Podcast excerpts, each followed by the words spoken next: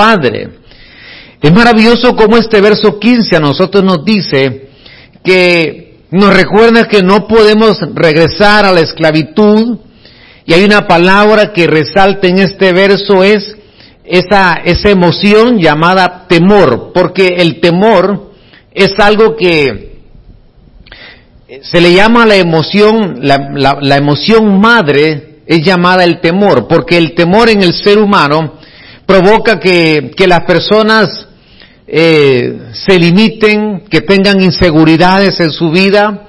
El temor provoca que la gente no tome decisiones cuando las debe de tomar. El temor hace que, que la gente eh, se sienta intimidado, que no avance en su vida eh, y que se, se conforme de alguna manera. Y dice la palabra que lo que hemos recibido es un espíritu de adopción. El Señor nos nacimos en esa escuela del Padre, estuvimos mucho tiempo, nos envían a la tierra y llegando a la tierra el Señor, eh, ahí nos colocan en un, eh, en un, en este cuerpo con sangre, algunos estuvimos mucho tiempo quizás fuera del, del Señor y de pronto entendimos que, era, que éramos creación de Dios, pero necesitamos el espíritu de adopción para que fuésemos sus hijos. Y una vez que nosotros recibimos ese espíritu de adopción, nos llama y nos dice que nosotros podemos clamar Abba Padre. Cuando los, hemos dicho que cuando los bebés, cuando empiezan a balbucear los bebés, todos fuimos bebés en algún momento, menos, menos Adán, que ya lo hicieron un hombre, pero la primer balbuceo, la primera expresión en nuestros labios era como esos cuando empezamos a decir ab, ab, hemos dicho.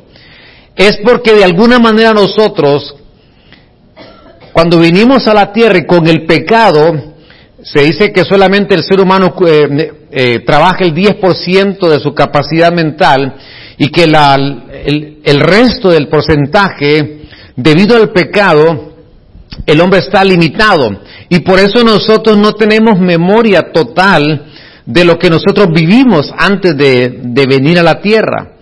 Pero algo nos quedó que reconocemos cuando el bebé comienza las primeras palabras de Ab, ahí comienza a hablar un, y comienza a decir que reconoce a un padre. Ah, en alguna manera, eh, que estuvimos en ese tiempo, eh, tuvimos un poquito de esa memoria y que reconocemos a nuestro Padre Celestial y ahora podemos clamar Abba Padre.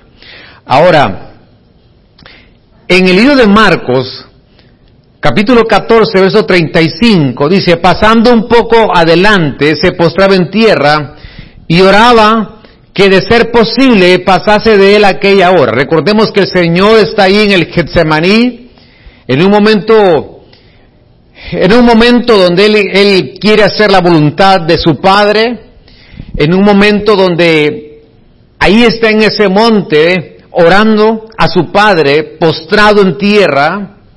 Mire qué, precioso es postrarnos algunas veces delante del Señor.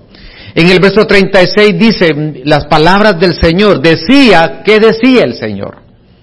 Abba Padre, todo es posible para ti. Entonces, cuando nosotros reconocemos y decimos, Abba Padre, estamos diciendo, todo es posible para ti.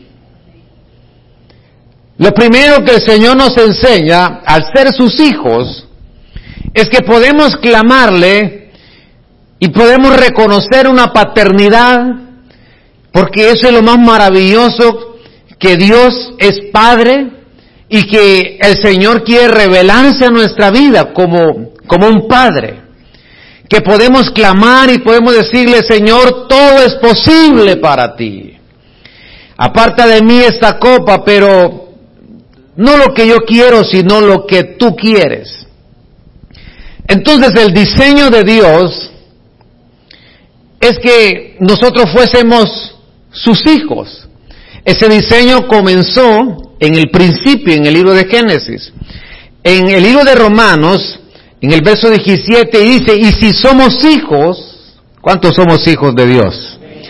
también somos, dice que, herederos, herederos de Dios y coherederos con Cristo. Así que tenemos una doble herencia, herederos de Dios y coherederos con Cristo, si es que padecemos juntamente con Él, para que juntamente con Él seamos que glorificados. Entonces dice el Señor, den un aplauso al Señor, aleluya, mire, que somos sus hijos, pero hay una herencia para sus hijos, una herencia que es otorgada solamente a sus hijos, pero que habla también que si es que padecemos juntamente con Él. Entonces también en este caminar, Pedro dice si es necesario que nosotros pasemos por alguna tribulación, y aquí dice, si es que padecemos juntamente con Él, en este caminar, en este Evangelio, van a haber momentos también de, de pasar algunas adversidades, dificultades, pero dice que con Él seremos glorificados.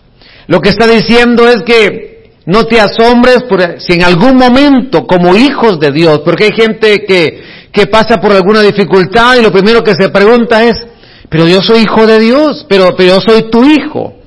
Recordemos que, que es parte de este caminar que nosotros si en algún momento pasamos por situaciones difíciles, pero que el Señor ha prometido estar con nosotros todos los días. Pero que el Señor ha prometido, dice que seremos glorificados. Es decir, no nos quedaremos ahí postrados en el desierto, sino que llegaremos a la tierra prometida que tiene para nosotros. ¿Cuántos decimos amén? En el verso 18 dice, porque considero que los padecimientos del tiempo presente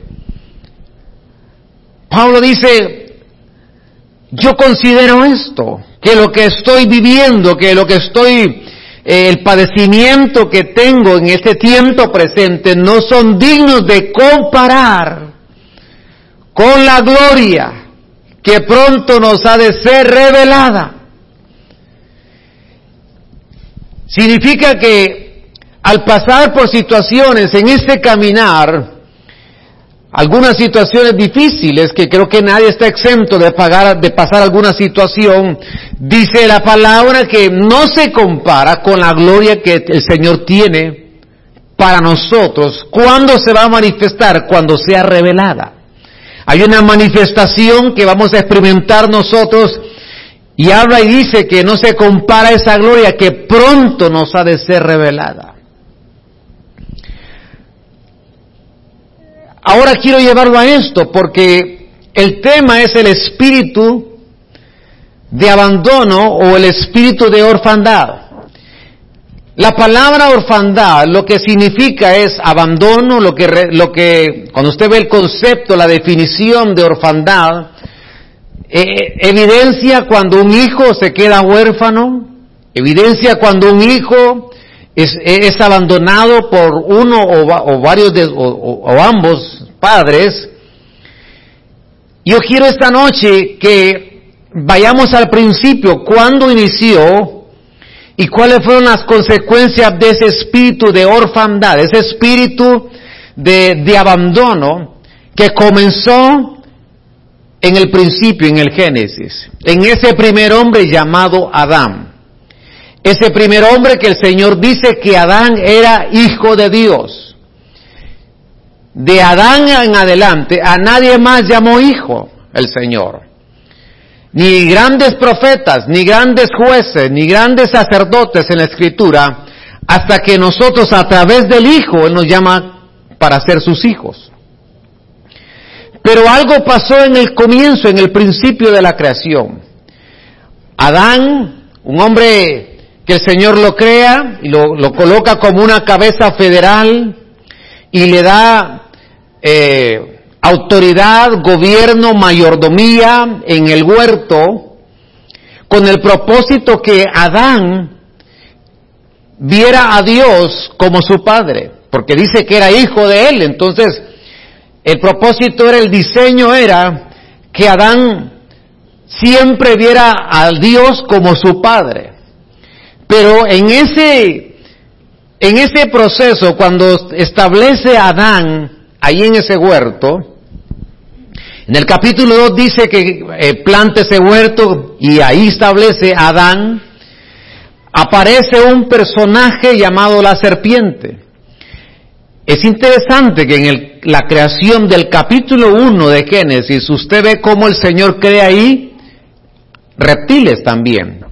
Sin duda alguna, ahí aparece la serpiente. Y algo pasa que del capítulo 1 al capítulo 2, esa serpiente llega a esa nueva, a esa nueva dimensión del capítulo 2 y vamos a hablar un poquito acerca de qué es lo que pasó en ese principio. Porque ahí vamos a estudiar nosotros cómo se perdió esa, ese vínculo y esa relación que Adán tenía con su padre. En el capítulo 2, en el verso 16, dice, y Jehová Dios mandó esa, ese, ese, era un mandato, esa, era algo imperativo, era algo categórico que Dios le estaba dando y diciendo, te mando, Dios mandó al hombre diciendo, puedes comer de todos los árboles del jardín, pero del árbol del conocimiento del bien y del mal no comerás, porque el día que comas, de él ciertamente morirás. El diseño de Dios para Adán era que él nunca muriera. El propósito era que llegara era conquistar ese huerto, de ahí conquistar el Edén, de ahí conquistar la tierra y después salir de la tierra a todo el universo. Con tantas facultades que Dios le dio a Adán y le permite que, que tener un entorno precioso, por favor, imagínese usted ese huerto, ese entorno, esa atmósfera, e-, ese lugar tan deleitoso que, era el huerto, con un clima sumamente agradable, en equilibrio, en, una ecología eh, totalmente equilibrada, un ambiente, un entorno eh, precioso. Me refiero a esto porque en los primeros versos del capítulo 1 hay un desorden, hay un vacío, pero Dios dice, voy a quitar este, voy a arreglar este desorden y voy a llenar y coloca a Adán ahí en un entorno distinto y lo coloca ahí en ese huerto. Y le da este mandato que no comiera de este árbol, podía comer de todos los árboles. Porque el día que comas de él ciertamente morirás.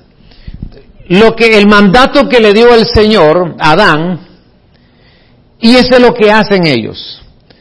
Lo que hacen es que comen de ese, de ese árbol, de ese fruto.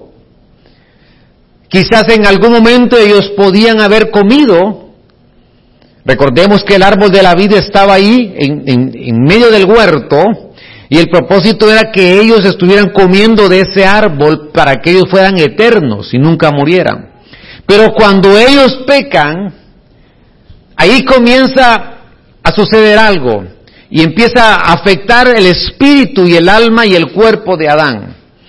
Porque en primer lugar el espíritu, espiritualmente ellos mueren. Murieron espiritualmente. Esa, ese vínculo que tenían con, con, el Señor, con el Dios Padre, eh, se, se quebranta, se rompe con el pecado. El alma comienza a ser afectada porque venía una acusación en ellos por lo que ellos hicieron. Y el cuerpo no se murieron inmediatamente, pero la Biblia dice que Adán se murió. Lo dejó vivir muchos años y el propósito era que no muriesen. Ahora, al final el Señor los saca del huerto porque ya habiendo pecado, dicen ellos, van a comer del árbol de, la vida para ser eternos y se pueden eternizar en el pecado. Entonces los voy a sacar del huerto y ahí voy a trabajar con ellos. Ahora mire qué interesante porque veamos las, las consecuencias de, de ese espíritu de orfandad que lo vemos en el principio, en Adán. Porque cuando ellos pecan, de ahí en adelante hay una transferencia de pecado para la humanidad hasta que vino el postrer Adán, que es Cristo. Amén. Y que Él cumplió la perfección el propósito de Dios, del Padre. En Él no hubo pecado. ¿Cuántos decimos amén esta noche? Y dice la palabra en el verso 8, cuando oyeron la voz de Jehová Dios que se paseaba en el jardín en el fresco día. Ellos estaban acostumbrados a oír la voz de Dios. Y el Señor se paseaba, mire qué, qué, qué precioso ambiente, entorno que tenían ellos. Eh, él los visitaba en el día, se paseaba en el huerto y ahí ellos oían la voz. Ellos no tenían temor a escuchar la voz de Dios, porque estaban, tanto su espíritu, su alma y su cuerpo, estaban ahí en paz con Dios. Pero cuando oían la voz de Jehová que se paseaba en el jardín en el fresco del día, el hombre y su mujer, dice, se escondieron de qué? De la presencia de Jehová Dios entre los árboles. Y ahí comienza a involucionar este, esta primer pareja. Involucionan porque lo primero que hacen cuando pecan y pierden ese vínculo paternal, lo primero que pierden ellos es que comienzan ellos a esconderse. ¿Cuánta gente hoy en día se esconde de la presencia de Dios? ¿Cuántas personas hoy en día lo que hacen es esconderse de Dios? Y su escondite, hay un tema por ahí que hablamos en alguna ocasión, los, los, los escondites equivocados. Ellos se escondieron entre los árboles, es decir, se escondieron en los hombres, entre los hombres. Porque la Biblia nos compara a nosotros como árboles. Y lo primero que hacen ellos es esconderse entre la humanidad. ¿Cuántas personas, repito, se, se esconden en la humanidad, en las, en lo que la humanidad les ofrece, en la vida humana, están escondidos. Ustedes quizás las excusas, no, no voy a la casa del Señor, eh, tengo mucho que hacer, tengo mucho trabajo, eh, escondiéndose entre los árboles, porque los árboles son los hombres. Eh, tengo muchas metas que alcanzar en mi vida secular, necesito alcanzar muchas cosas, tengo aspiraciones, todo eso está bien, todo eso es perfecto, todo eso es es glorioso cuando, siempre y cuando ponemos al Señor en primer lugar en nuestra vida. Todo eso el Señor dice, perfecto, yo estoy a favor, es un placer, eh, sin embargo, no olvides que si es un placer y que te roba el propósito, el diseño de Dios para tu vida, se puede convertir en un placer ilegítimo. Se puede convertir en un placer que no es legítimo. Y lo primero que hacen es que se esconden. ¿Cuánta gente, cuando usted empieza el mover del Señor, lo que hace es esconderse, lo que hace es huir, lo que hace es, es eh, esconderse en esta tierra, en un lugar equivocado. Ellos se esconden ahí de la presencia. Ahora, el Señor los, los veía, el Señor de Él no podían ocultarse. Eh, eh, los ojos de Jehová rodean toda la tierra, dice su palabra. Imposible que se escondiesen y ahí se escondieron. Ahora, es decir, lo que la consecuencia de ese espíritu de orfandad, de abandono que Adán experimentó cuando peca, es que número uno, la gente se esconde hoy en día. Bendito usted y yo, que el Señor nos encontró. Y que probablemente jugamos ahí al escondite y, el Señor, así como cuando éramos pequeños que jugábamos al escondite, pero el Señor dice, yo te encontré. Yo sabía dónde estabas, porque yo tenía un propósito con tu vida. Nunca aparté mi mirada de ti, porque cuando el Señor pone sus ojos en aquella persona que él está decidido a hacer algo por alguien, nadie puede ser un obstáculo para alcanzar ese propósito que Dios tiene. Cuando Dios le pone el ojo y establece esa mirada en alguien, dice el Señor, esta vida me pertenece. Esta vida, haga lo que haga, está en mi libro, está en mi plan, está en mi diseño, tarde o temprano llegará a mi rebaño, tarde o temprano llegará a ser mi pueblo. Veamos otra, otra característica de este espíritu de abandono, de orfandad, que hizo que, que Adán perdiera esa, ese vínculo de ser hijo, de ver a Dios como padre. El verso 9, pero Jehová Dios llamó al hombre y le preguntó, ¿dónde estás tú? La primera pregunta que le hace es, Adán, ¿dónde estás tú? Adán estaba mal ubicado. Estaba en un lugar, en una ubicación donde no debía de estar. Él sabía dónde estaba, pero ¿dónde estás tú? Ya te diste cuenta que, ya te diste cuenta que no estás en el lugar adecuado. Él respondió, oí tu voz en el jardín. ¿Y qué dice?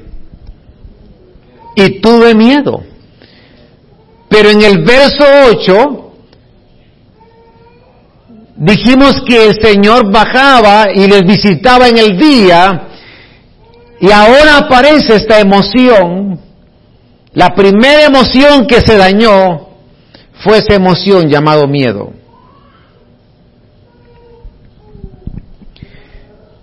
El miedo es una emoción que si se llega, si llega a ser enfermiza, puede convertirse en fobias. Por eso usted va a ver gente que le teme a muchas cosas, ¿verdad? Aún animalitos muy pequeñitos que ni pesan la cantidad que pesamos nosotros, ni tienen la fuerza que nosotros tenemos, ni la altura que nosotros tenemos, pero es impresionante ver eh, cómo gente le tiene una fobia a unas cositas tan pequeñas. Es porque el miedo, con esa, cuando se rompe ese vínculo y comienza ese espíritu de abandono en el Adán, se empezaron a transferir estas emociones dañadas. Esta emoción, la primera que dañó fue, dice él, oí tu voz y tuve miedo, pero si antes el Señor les hablaba y no tenían temor. Antes era muy común en ellos que oían la voz de Dios y para ellos era un deleite eh, poder percibir la voz de Dios, pero ahora, ahora tienen miedo. Tienen miedo. Lo que pasa con el temor, cuando la Biblia habla de los perros, en el libro de Salmos, capítulo 22, dice en un capítulo profético, hablando del Señor, dice que perros me han rodeado. Estaba viendo como entidades cuando estaba en la cruz el Señor, y ahí está hablando de un salmo escatológico, profético. Toros de Bazán me rodean, porque cuando usted, cuando usted ve un perro que está ladrando, entonces lo que hace es que nos detenemos. Y lo que, lo que hacen los perros es que provocan, quieren provocar que nosotros tengamos, estemos intimidados y que el temor no nos permita seguir caminando, avanzando. Lo primero que hacemos es, viene hacia nosotros y nos detenemos y nos sentimos intimidados y ya no avanzamos. Porque el temor cuando viene el miedo en las personas, lo que hace es que se detiene, no avanza en su vida, no hay crecimiento en su caminar, se siente intimidado, atemorizado y, ahí se queda y ya no avanza, no camina. Por lo tanto, dice la palabra del Señor que la manera como nosotros podemos vencer es a través de perfeccionar el amor. Porque cuando el amor se perfecciona, echa fuera todo temor.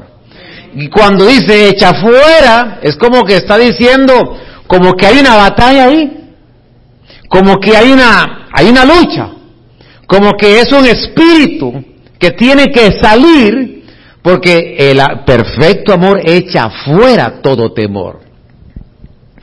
Significa que el Señor es más que nunca quiere que nosotros le amemos con todo nuestro ser, para que el miedo no se apodere de nuestra vida y no nos limite y, que nosotros sigamos avanzando en este caminar. Algo más que sucede en ellos es que cuando ellos pecan, ahora ven a Dios y lo primero que hacen es tenerle miedo a Dios. Cuando usted habla con personas y dice, no, no, a Dios hay que, Dios no, cuidado porque Dios es un Dios de fuego y es un Dios malo, es un Dios, es un Dios que solo está castigando el error porque con el pecado se transfirió esa forma de ver a Dios como un Dios malo, como un Dios que venía con su fuego para causar daño, para causar angustia a la humanidad. Y eso vino como consecuencia del pecado, porque lo primero que tuvieron ellos fue miedo. Antes era una relación fluida que tenían con el Padre, no había temor en ellos. Lo que el Señor quiere es que nosotros nos acerquemos a Él confiadamente y que podamos correr como esos niños pequeños corren a los brazos de su Padre y que podamos alzar nuestra mirada y que podamos hablarle con toda la confianza a nuestro Padre, porque nuestro Padre es un Padre bueno. ¿Cuántos decimos amén esta noche? Den un aplauso al Señor, aleluya. Dicen ellos, estaba desnudo. Ahora, ahora se empiezan a ver ellos una condición que antes no veían. Se dan, ellos se dan cuenta y dicen, eh, estamos desnudos y nos escondimos. Ahora en el capítulo 3, verso 6 dice, entonces la mujer vio que el árbol era bueno para comer, que era, que dice, atractivo a la vista. Empezaron los sentidos a dañarse en ellos. Y que era árbol codiciable para alcanzar qué sabiduría. Tomó pues de su fruto y comió. Entonces, mire, lo pudo, lo pudo ver, lo pudo quizás oler, lo, lo tomó, el sentido del, del, tacto, eh, el gusto lo comió, Mire los sentidos cómo empezaron a, a ser trastocados en ella. Y también dio a su marido que estaba con ella y él comió. Entonces lo primero, la serpiente llega donde Eva, no llega donde Adán, porque si llega donde Adán probablemente no hubiera cumplido su propósito. Pero primero llega donde Eva, Eva empieza a hablar con la serpiente, la pregunta es, ¿por qué no pidió consejo Eva a Dios y le dijo, mira, me están hablando por ahí una serpiente, no sé quién es, me está hablando al oído. Se quedó callada, no dijo nada. Y, y bueno, el amor, Adán y ahora Eva, influencia sobre Adán, y era la única forma como Adán pudiese pecar a través de Eva. La mujer es una influencia preciosa en las manos de Dios. ¿Cuántos decimos amén? Pero si la mujer eh, se sale del propósito de Dios, también puede convertirse en una influencia negativa sobre ese hombre. Pero si la mujer camina en el diseño de Dios, puede influir de forma positiva en un hombre, porque es, hay un poder en la influencia. El hombre puede estar diciendo no, no, no, no, sucede algo que la mujer tiene un encanto, que tiene, tiene algo dado por Dios. Y que empieza, mira, dale permiso. No seas tan duro con los hijos. Cómprale eso. Él lo necesita. Y empieza la influencia. Mire lo, que, lo que Dios les ha dado a las mujeres. Eh, amén, hermanas. ¿Cuántas hermanas están aquí esta tarde? Amén, hermanas. Por, ahí alguien dijo, está, alguien que estaba dando una palabra de consejo para que los que los recién casados no olviden el hombre en la cabeza, ¿verdad? Entonces, y dice la mujer, sí, pero la Biblia dice que la mujer es corona del hombre. Ándale, dije yo. Y dijo otra, bueno, sí, en la cabeza, pero yo soy el cuello.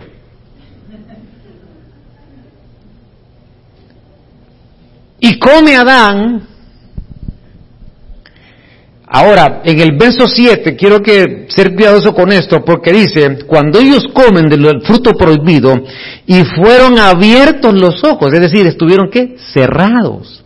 Es decir, cuando ellos cerraron, cuando ellos comieron, a ver, en el verso 6 dice que ella vio el fruto. Cuando lo cuando ellos se comen ese fruto, yo entiendo que se les cerraron los ojos. Y cuando abren sus ojos después de eso, entonces se dan cuenta que estaban desnudos. Es decir, cuando ellos cerraron sus ojos, ahí es, ahí el enemigo les programó el temor. No sé si me doy a entender. Lo que trato de decirles es que en el verso 6 dice que ahí ellos veían. Cuando comen, a ver, cuando comen dice que se les abren los ojos. Significa que antes lo tuvieron cerrado, con el pecado cierran sus ojos y en ese cerrar de los ojos, ahí les, les programan el miedo a ellos. Es decir, en ese adormecimiento, ahí el enemigo le sembró la cizaña. Porque Mateo 13:25 dice, pero mientras dormían los hombres, vino su enemigo y sembró cizaña entre el trigo y se fue. ¿Cuándo? ¿Cuándo vino la cizaña? Cuando se quedaron dormidos. ¿Y cuándo se quedaron dormidos? Cuando comieron del fruto. Porque al comer, ahí abren los ojos. Pero antes, cuando dicen abrieron, es porque estuvieron cerrados. Y en ese dormir, Ahí les sembró la cizaña y les dañó esa emoción, el temor, y se los puso ahí. Por eso, hoy en día, el creyente no puede dormirse. Por eso hoy en día el creyente tiene que despertar. ¿Cuántos decimos amén? Porque el, adormecimiento en el creyente es una etapa peligrosa, donde el creyente que está adormecido deja de ver todas las cosas maravillosas deja de ver los planes que Dios tiene para su vida. Deja de ver lo que Dios ha trazado para su vida. Ahí, esa emoción fue, fue colocada cuando ellos quedan dormidos y cierran sus ojos. Ahí vino el enemigo y les sembró. Por eso dice la palabra, despiértate tú que duermes y te alumbrará Cristo. Por eso dice la palabra que nos vistamos con las armas de la luz. Por eso dice Pablo que nosotros somos del día, no de la noche. Por eso dice la palabra que su palabra es lámpara a nuestros pies y lumbrera nuestro camino. Por eso dice la palabra del Señor que aquella mujer que perdió aquella moneda lo que hizo fue encendió una lámpara primero para que viniera a alumbrar y pudiera encontrar esa, esa moneda que perdió.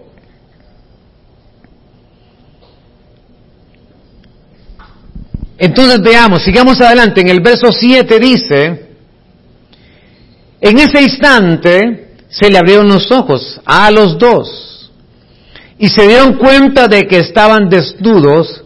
Entonces tejieron qué? Hojas de higuera y se cubrieron con ellas.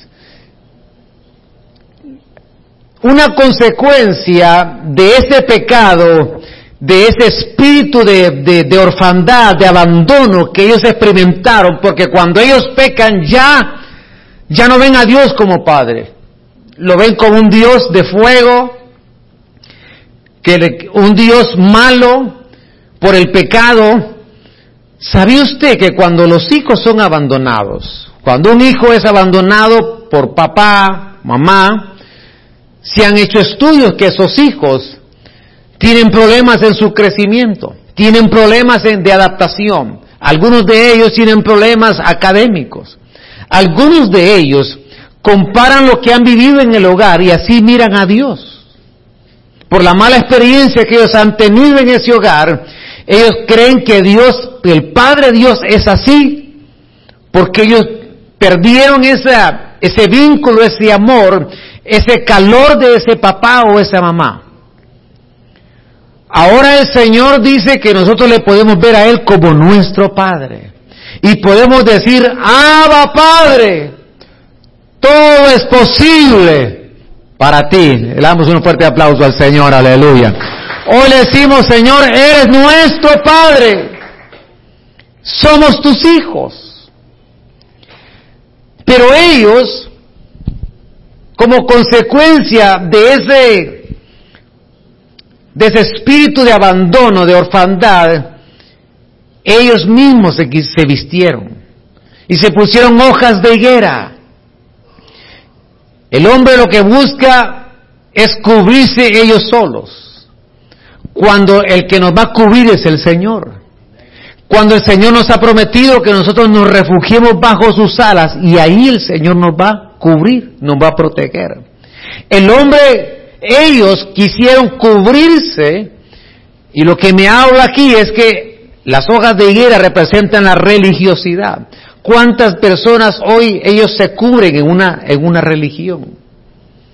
Cuando ellos dicen, no, yo, yo pertenezco a esta, yo pertenezco a esta religión, es que mis padres pertenecieron a esta religión, es que yo por herencia pertenezco a esta religión, cuando el Evangelio es una relación con Dios. Cuando lo que el Señor quiere es que nosotros le veamos a Él como nuestro Padre, que podemos tener confianza con Él, que podemos hablar con Él, que todas las veces que nosotros decimos que Él nos, que Él llegue que, y que se manifieste en nuestra vida, Él lo va a hacer, porque él, él tiene lo mejor y Él quiere lo mejor para sus hijos. Aleluya. Ahora, ahí se cubren con religiosidad. Desde ese tiempo la humanidad se esconde, se cubre en, una, en religiones y ahí ese es su escudo, ahí ese es su, su carta de presentación en una X religión. Ahora, verso 12, el hombre respondió, mire, la mujer que me diste, ¿a quién culpó? Es que fue yo soy así por lo que tú me diste. La mujer que me diste.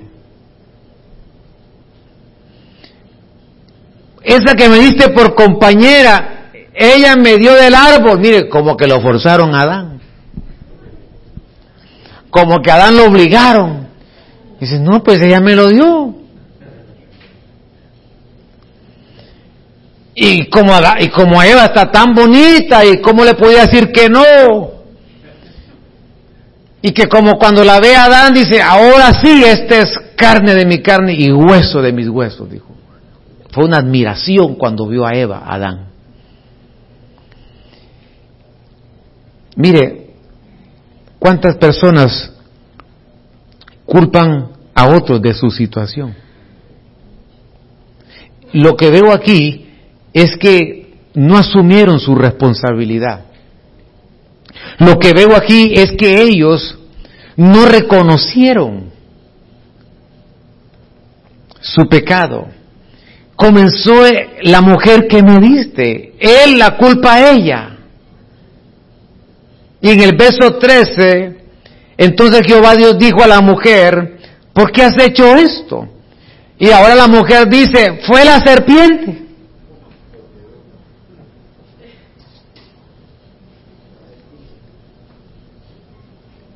Él dice, ella, y ella dice, la serpiente.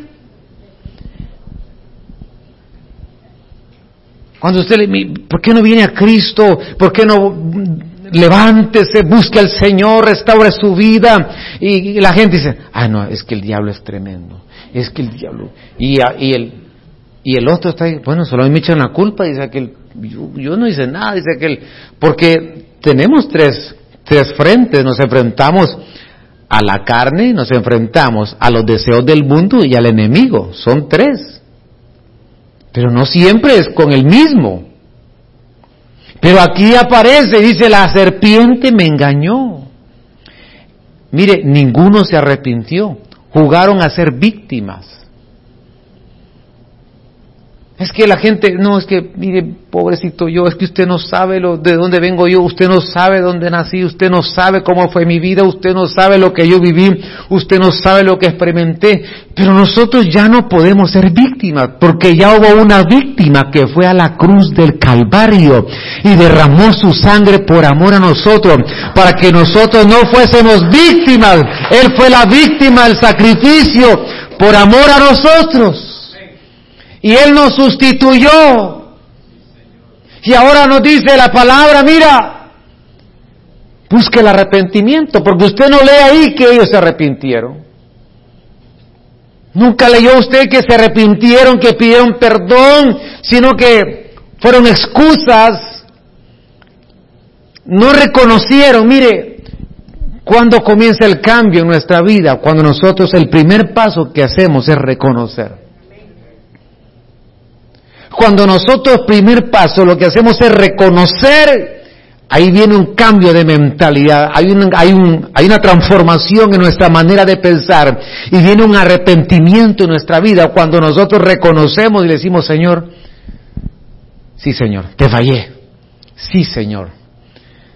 Tú que lo ves todo, Señor, reconozco reconozco que te fallé, reconozco que, que no hice bien, reconozco, Señor, que, que te necesito y hoy busco tu perdón, tu restauración, hoy busco, Señor, que tu Espíritu Santo no se aleje de mí, que me quebrante, que toque mi corazón, me, me arrepiento, confieso y me aparto. Y dice, Señor, ahí envío mi misericordia sobre tu vida, porque veo que hay un arrepentimiento y te apartaste de eso, hiciste las dos, las dos cosas importantes y ahora la misericordia viene sobre nosotros.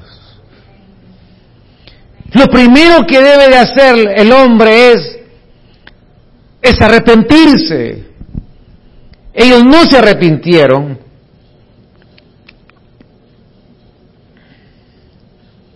Verso 16 dice, a la mujer dijo, después de que pecan, viene la consecuencia de esa de ese espíritu de abandono que se empezó a mover en ellos, ya no se sentían hijos, ya no miraban a Dios como Padre, lo miraban lejos. Y lo que conllevó a ellos es que, le dice el Señor, aumentaré mucho tu sufrimiento en el embarazo, con dolor darás a luz a los hijos. Tu deseo llevará a tu marido y él se enseñoreará de ti. Hay tres cosas que le dicen a la mujer. Ahora, mire, el Señor es tan bueno que el fruto, el pecado comenzó con un fruto, la mujer. Pero las primeras que estuvieron en el sepulcro, las primeras que estuvieron en la cruz, fueron las mujeres. Las que nunca se separaron del Señor. Pedro se alejó por un rato y lo miraba de lejos. Pero las mujeres siempre estuvieron ahí en la cruz.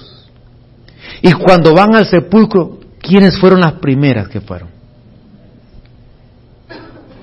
Las mujeres. Ellas fueron las que dieron aviso. Las primeras evangelistas fueron ellas. Dieron las buenas nuevas, ellas.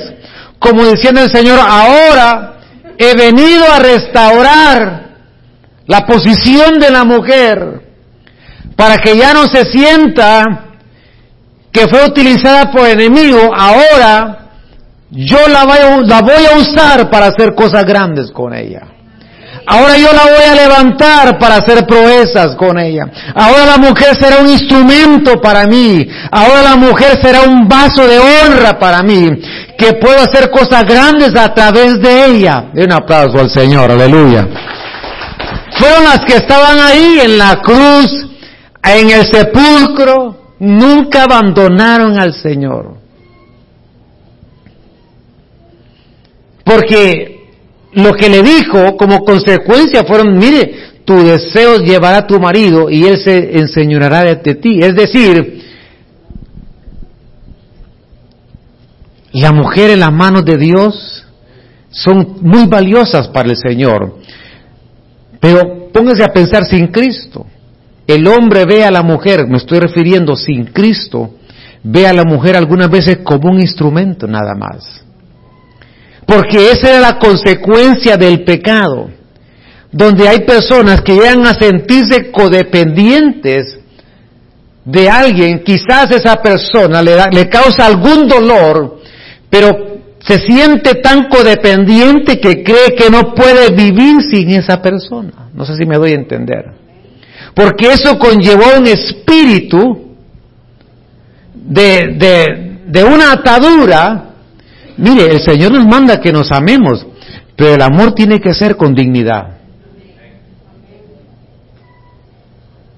La mujer no estoy diciendo que, que se revele de ninguna manera, tiene una posición en Dios, tiene una, eh, hay un orden de Dios establecido de la mujer en el hogar, pero con el pecado hizo que la mujer se sintiera de esa manera, sin valor como un instrumento. Cuando el verdadero valor se lo ha dado la sangre de Cristo. Cuando el verdadero valor no son las cosas que tenemos, sino lo que Él ya hizo por nosotros. Le damos una ofrenda de palmas al Señor, aleluya. Él nos ha dado el verdadero valor que tenemos. En Él tenemos un valor que sobrepasa las piedras preciosas. En Él tenemos un valor que no se compara con ninguna cosa creada en esta tierra. Ahora avancemos. Verso 17. Y al hombre dijo, porque obedeciste la voz de tu mujer, mire, es decir, Adán escuchó la voz de la mujer y no puede, no puede ser que Adán haya escuchado la voz de la mujer por encima de la voz de Dios. La esposa tiene su lugar en el hogar. No puede ser, repito, por cuanto oíste la voz de tu mujer. Y, pero, pero mira, antes está mi voz. Antes de esa voz de la mujer está mi voz. Tienes que saber cuál es la, la posición que Dios le ha dado a esa mujer dentro del hogar. En algún momento Abraham, el Señor le dijo a Abraham, Abraham, escucha la voz de tu mujer. Y aquí le está diciendo, porque oíste la voz, entonces tienes que saber cuándo oír y cuándo no.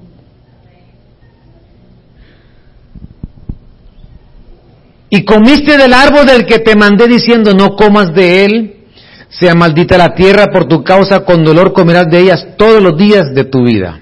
Ahora, verso 18, déjeme unos diez minutos y terminaba. Y espinos y cardos te producirá y comerás plantas del campo. Con el sudor de tu frente comerás qué? El pan hasta que vuelvas a la tierra, pues de ella fuiste tomado porque polvo eres y al polvo volverás. Entonces, una consecuencia de haberse alejado de ese espíritu de adopción, de Abba Padre, de ver a Dios como un Padre, es que el hombre iba a ver el trabajo como algo duro. Cuando el Señor quiere que nosotros, mire, el trabajo es una bendición. Amén. El trabajo es una bendición. Pero Dios quiere que veamos el trabajo como un deleite. No que la mañana, ay, otra vez, y este jefe, Dios mío, ¿cómo lo voy a amargado este señor y que como me va a ir no lo sé y este día y otra vez hoy lunes y, y no, el Señor quiere que veamos el trabajo como un deleite. Que lo veamos que es algo que Dios está en ese asunto para bendecirnos. Que lo podamos ver en el cumplimiento de Salmo 128. Así será bendecido el hombre que teme a Jehová. Se sentará a la mesa con su familia y comerá del pan. Quiere que lo veamos como un deleite el trabajo. No como la humanidad lo puede ver. Como algo, algo que no es deleitoso, algo que que no, no, no, tiene sabor.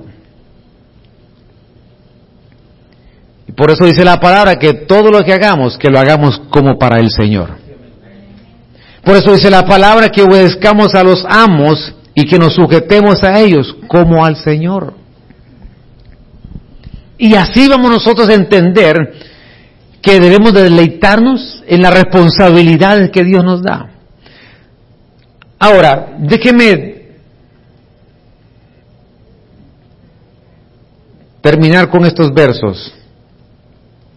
Porque en el, en el capítulo 3, verso 20 dice, el hombre llamó el nombre de su mujer ¿cómo? ¿Cómo la llamó? Eva. Originalmente, recordemos que ella tenía tres nombres. Los llamó Adán, eso usted lo encuentra en Génesis 5, porque eran tan homogéneos tan como almas gemelas y los llamó Adán. Y eso es lo que el Señor quiere que nosotros seamos en el matrimonio, como esas almas gemelas.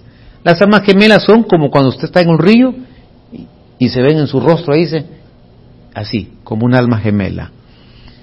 Llegarán a ser una sola carne. Y por eso lo llamó Adán a los dos, ese fue un nombre. Pero en el diseño de Dios, el hombre llamó el nombre de su mujer Eva, porque ella sería la madre de todos los vivientes. Eva. Pero en el verso 23, Génesis 2 dice, entonces dijo el hombre, ahora este es hueso de mis huesos y carne de mi carne, esta será llamada qué? Ah. Pero, ¿no la llamó Eva? Pero ahora le dice, vas a ser varona. ¿Qué significa esto? Cuando el hombre no ocupa su lugar en el hogar y deja que la mujer sea la que esté al frente de todas las situaciones del hogar, la puede convertir en varona.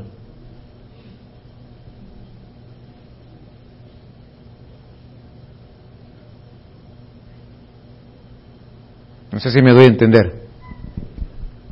¿Sí? El llamado es que sea qué? Eva. Eva. Que la mujer tiene responsabilidades en el hogar, es ama de casa, eh, le, da le da todo lo que es el, el adorno al hogar, eh, tiene responsabilidades en la instrucción de los hijos, también el hombre enseña a los hijos, tiene una responsabilidad preciosa en el hogar la mujer.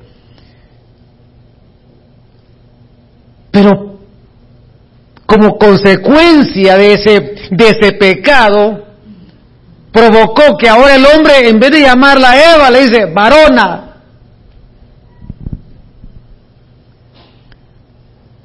Y cuando hay situaciones difíciles en el hogar, ya manda a la mujer, ve tú. Cuando hay una deuda que pagar, tú enfréntales. Cuando viene un problema con los hijos, arréglalos tú. Cuando hay que reparar algo de la casa, arréglalo tú. Cuando hay que buscar algo extra para solucionar problemas, arréglalo tú. La está conduciendo a que sea varona.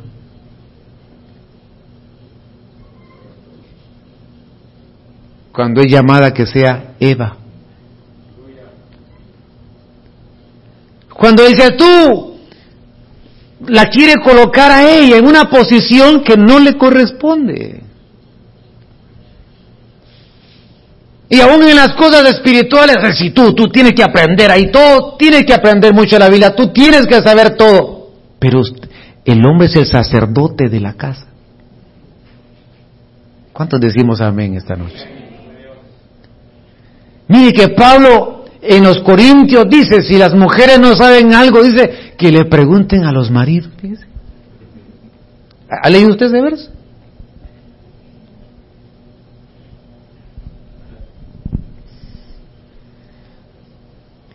Yo conocí una,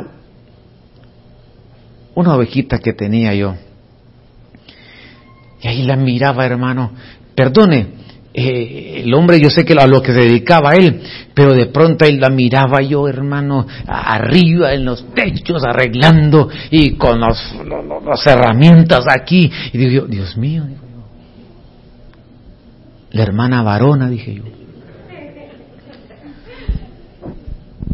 Y andaba, hermano, todas eh, las manos gruesas y, andaba ahí, y, él todo calmado.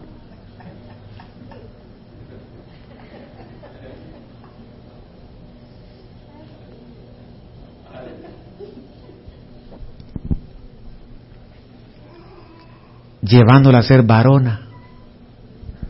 Yo no digo que la mujer puede trabajar, que le ayude a su esposo, es una bendición por las necesidades, que tiene aspiraciones, está bien, pero ella es Eva, no varona.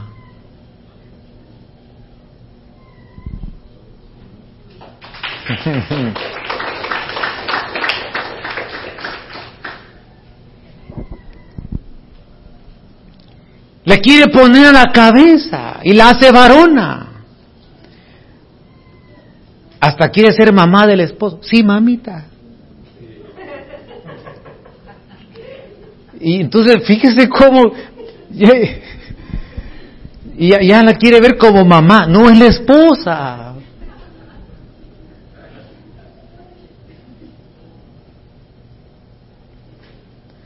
Tal vez le hizo falta mamá, qué sé yo, quizás, quizás algo, algo le faltó en alguna etapa de su vida, un abandono, y, ahora mira a la esposa como su mamá, y sí, mami, ah, sí, mamá, bueno, la pastilla, la pastilla, aquí en la boca, en la boquita, no, espérese, eh, ella tiene su lugar de esposa. Y lo que hace es que el hombre lo, lo hace que lo limita al hombre que tome su responsabilidad como hombre de Dios. hombres de Dios. ¿Cuántos hombres vinieron hoy?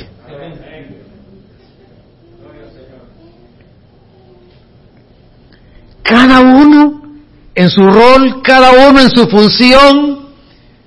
Ni el hombre va a querer ser como la mujer, ni la mujer va a querer ser como el hombre, cada uno en su debida responsabilidad, sin competir uno con el otro, cada uno en su función respectiva.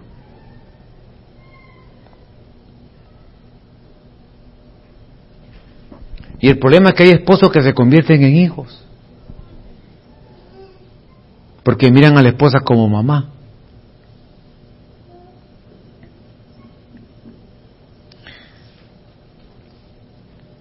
...2.24 Génesis... ...por tanto el hombre dejará a su padre y a su madre...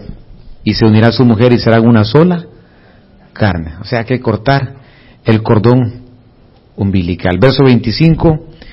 ...estaban ambos desnudos... ...el hombre y su mujer y no, ¿qué dice? Eran como, estaban desnudos. Eh, mire, aquí me voy a quedar. Mire, estaban, ¿sabe cómo? No escondían nada. Estaban desnudos, no se escondían, no se avergonzaban. ¿Sabe qué significa eso? Tenemos que ser transparentes. Escúcheme bien esto, por favor. Ahí ustedes me van pasando por aquí con la música, hijos. Pero ustedes, el pueblo, escúcheme esto. Mire, ¿cuántos, cuántos matrimonios, perdone, no le saben la clave de su teléfono? ¿Me está escuchando? Ay, pastor. Tiene que haber transparencia. Porque dice ahí que ellos estaban como desnudos, no se avergonzaban, no se ocultaban. No hay que perder la transparencia. Sobre todo en nuestros matrimonios. Tenemos que ser transparentes. No ocultar cosas. Porque las cosas, mira un ejemplo tan sencillo, un teléfono. No, no, no, cuidado me ves la clave porque es algo personal, estás abusando, eso no está bien, no es correcto, es un uso personal mío. Pero ¿por qué no? Hay que ser transparentes. Póngase pie, por favor.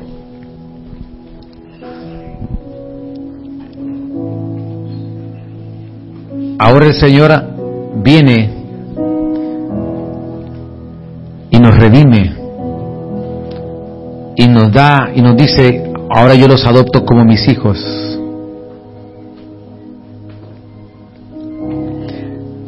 Pero cuando vino la plenitud del tiempo, Dios envió a su Hijo, nacido de mujer y nacido bajo la ley, para que redimiese a los que estaban bajo la ley, a fin de que recibiésemos la adopción de hijos.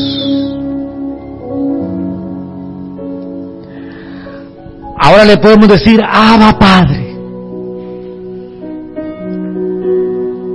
Porque todo es posible para ti.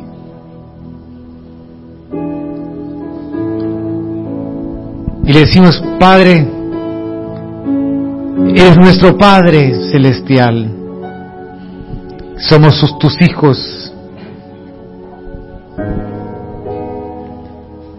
Gracias porque nos has adoptado como tus hijos, Señor.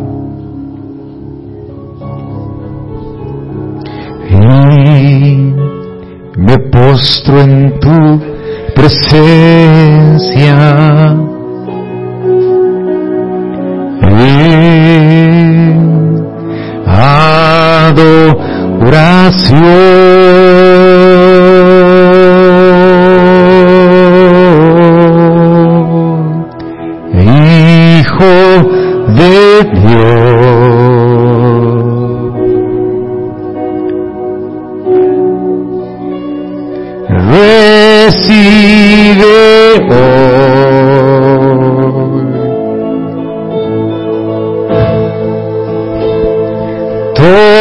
Toda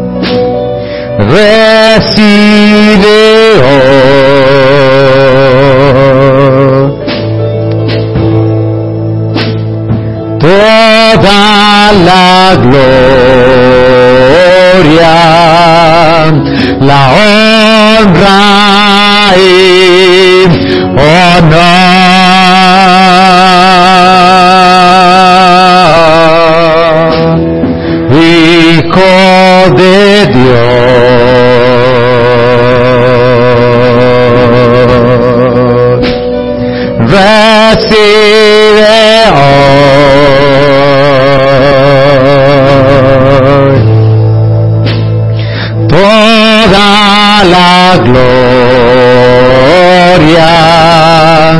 la honra y honor.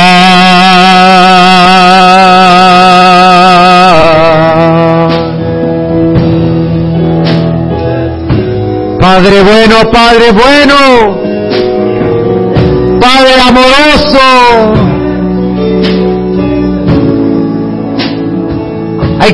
como nuestro Padre,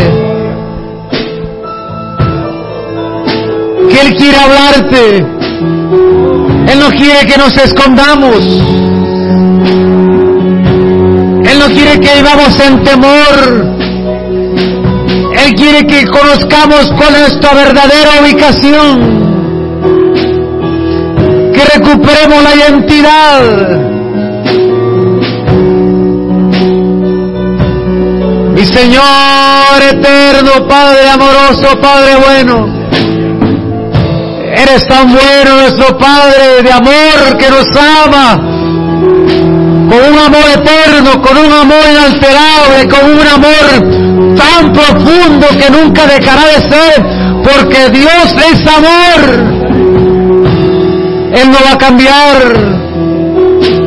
Las eras van a cambiar los tiempos pero Él nunca cambia, en Él no hay sombra de variación.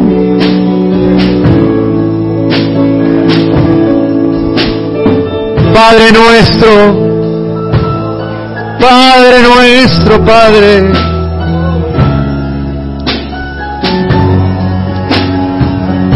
Una vez más le decimos al Señor,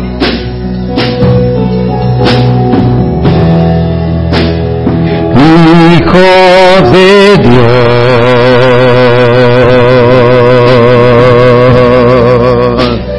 recibe hoy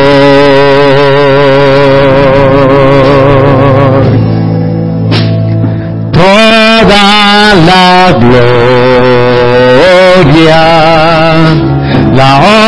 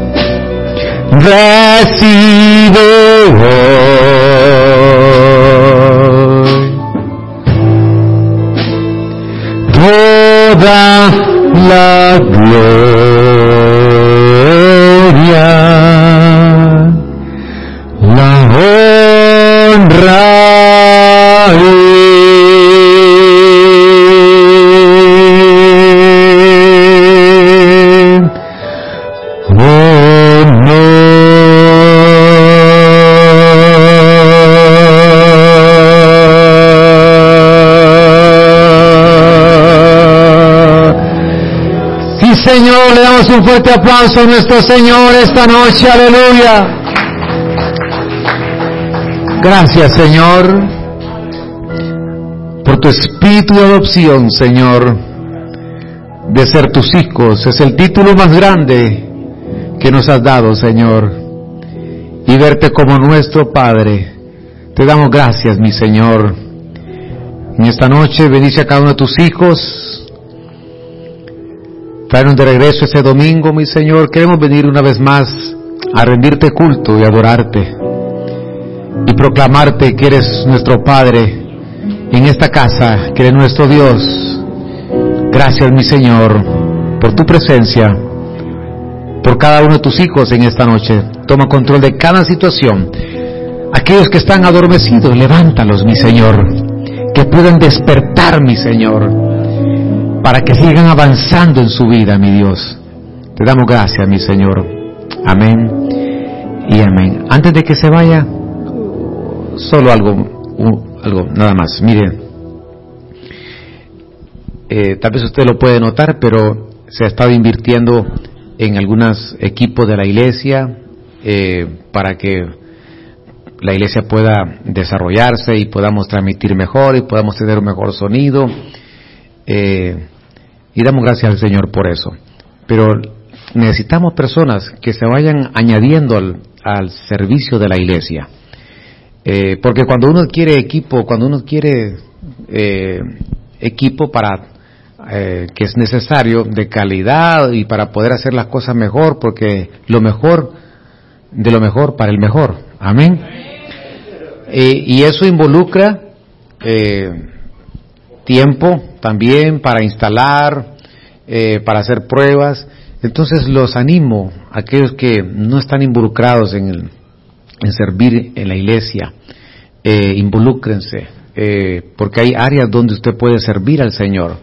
Eh, por supuesto, con responsabilidad, con compromiso, y, y sabemos que el Señor bendice a sus siervos. ¿Cuántos decimos amén?